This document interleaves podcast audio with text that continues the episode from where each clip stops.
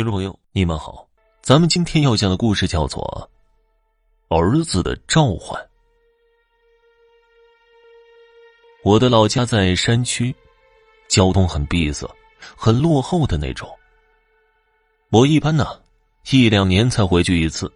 这件事儿就发生在二零一六年。那一次，我趁着假期回去探亲，我姐姐一直留在家里。那天呢？我妈让她去给我的一位姨奶送些东西。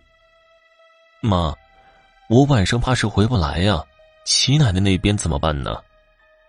因为离得挺远的，我姐姐担心晚上回不来，在这里就提到了齐奶奶。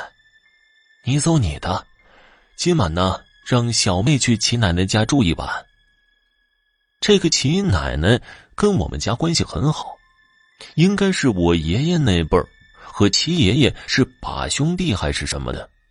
七奶奶年纪大了，晚上一个人会害怕，我姐就常年的晚上去给她作伴那一次我姐去不了，我妈就安排我过去。我姐临出门的时候把我拉到一旁。我跟你说呀，小梅，齐奶奶性格古怪，会说一些奇怪的话，你要有点心理准备。跟我交代了一些事情之后，还有点神神秘秘的。我觉得我姐不该一直待在山里，年纪轻轻的，有点神经兮兮的了。我姐走出老远了，还在嘱咐我呢。我们家吃饭比较晚，天都擦黑了才吃饭。我妈让我吃完赶紧去，晚了齐奶奶该害怕了。我们家祖辈上啊，跟齐奶奶家走的比较近。到了我们这辈儿就生疏了，我就知道他们家两个儿子都病死了，还有一个小儿媳妇带着两个孩子。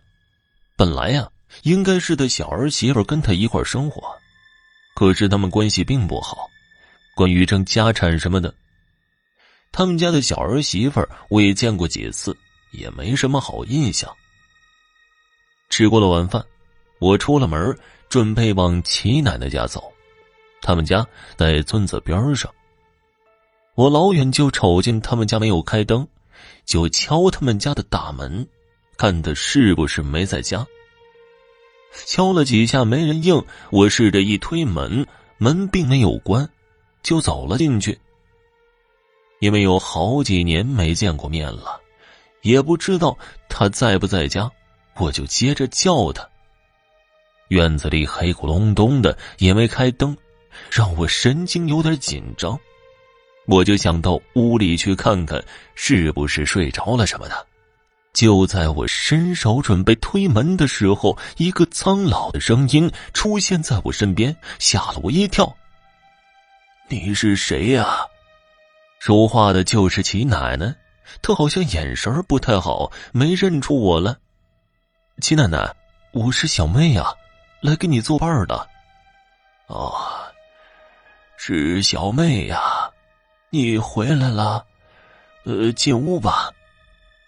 在他认出我之后，让我跟他进屋。您怎么不开灯啊？可是屋里边并没有开灯啊。开灯费电，能省点就省点吧。他说了，为了省电，他们家连个电视也没有，早早就上了床。我看他很快就睡着了。我都习惯晚睡了，睡不着，就在那里玩手机。大概是到了夜里十一点多吧，我突然听到窗外有个男人的声音，叫了一声“妈”，只是那声音像恐怖片里一样，有些有气无力的。我以为我听错了，一咕噜坐了起来，窗外又叫了两声。这回我听得清清楚楚的，是一种病殃殃的声音。妈，妈，妈！我当时吓坏了，立马想起了齐奶奶死掉的两个儿子，就赶紧去叫齐奶奶。齐奶奶，外面好像有人。齐奶奶，我推了他几下，可是没反应。我发现他是醒着的，只是在装睡，装作听不见。我从没遇到过那种事儿，也躲进了被窝里，假装听不见。可是窗外一直在叫妈，死都死了，还总回来干嘛呀？齐奶奶突然大声的骂了一句，窗外才没了动静。我迷迷糊糊的，也不知道几点睡着的。等第二天早上我起来的时候，齐奶奶早就起床了，没在屋里。我穿上衣服想回家。一出门，看见她从仓房里走了出来。齐奶奶，我回去了。我就想跟她打声招呼，说我回去了。嗯，回吧，回吧。他不冷不热的应了我一句，就进屋了。我心里有点不高兴，想着我晚上再也不来陪你作伴了。我瞅了一眼仓房，心想他总是上那儿干什么呀？就想过去看看，我把门错开了一条缝，往里面瞄了一眼，屋里的东西吓了我一跳。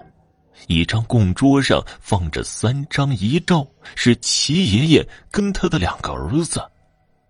我正看着呢，好像听到小儿子的遗照叫了一声“妈”，吓得我赶紧跑回了家。到家之后。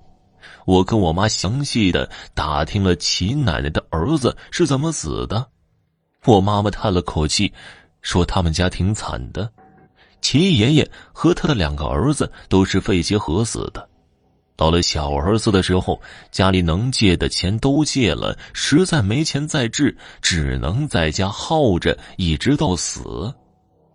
本来那天姐姐应该回来的，但是有事耽误了。晚上我还得去给齐奶奶作伴我把头天晚上发生的事情跟我妈说了，他想替我去，但是我考虑到家里还有别的事儿，我就没让他去。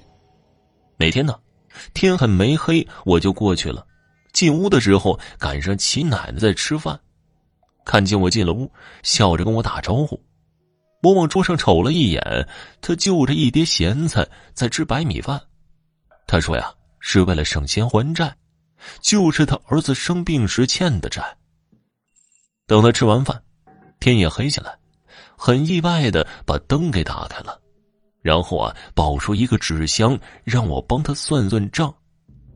说完呢，把纸箱盖打开，把里面的钱全都倒在了桌子上。虽然有一大堆，可都是十块、五块、一块的，只有一张一百的。每张钱都皱皱巴巴的，看样子是攒了很久了。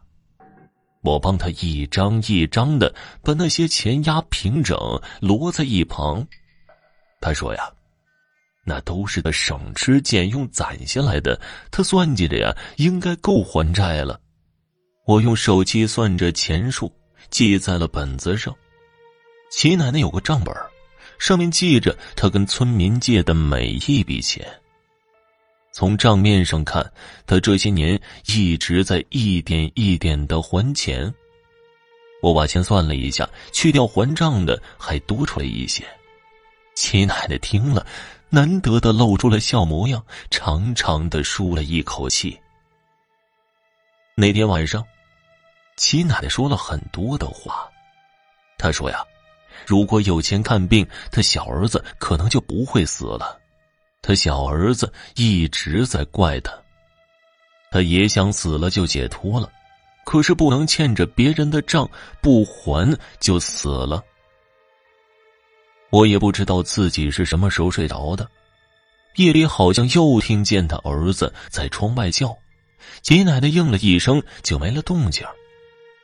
第二天早上我起来的时候，齐奶奶没在炕上。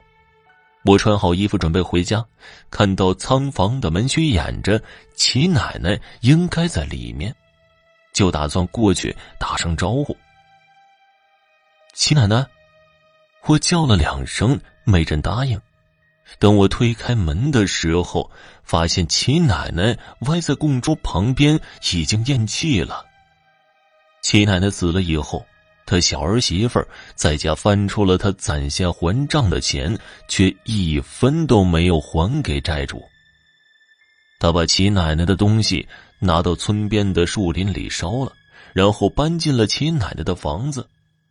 后来听说，他每天晚上睡觉都会把所有的灯都打开。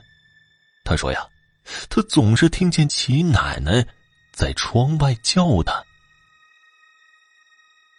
听众朋友，本集播讲完毕，感谢您的收听。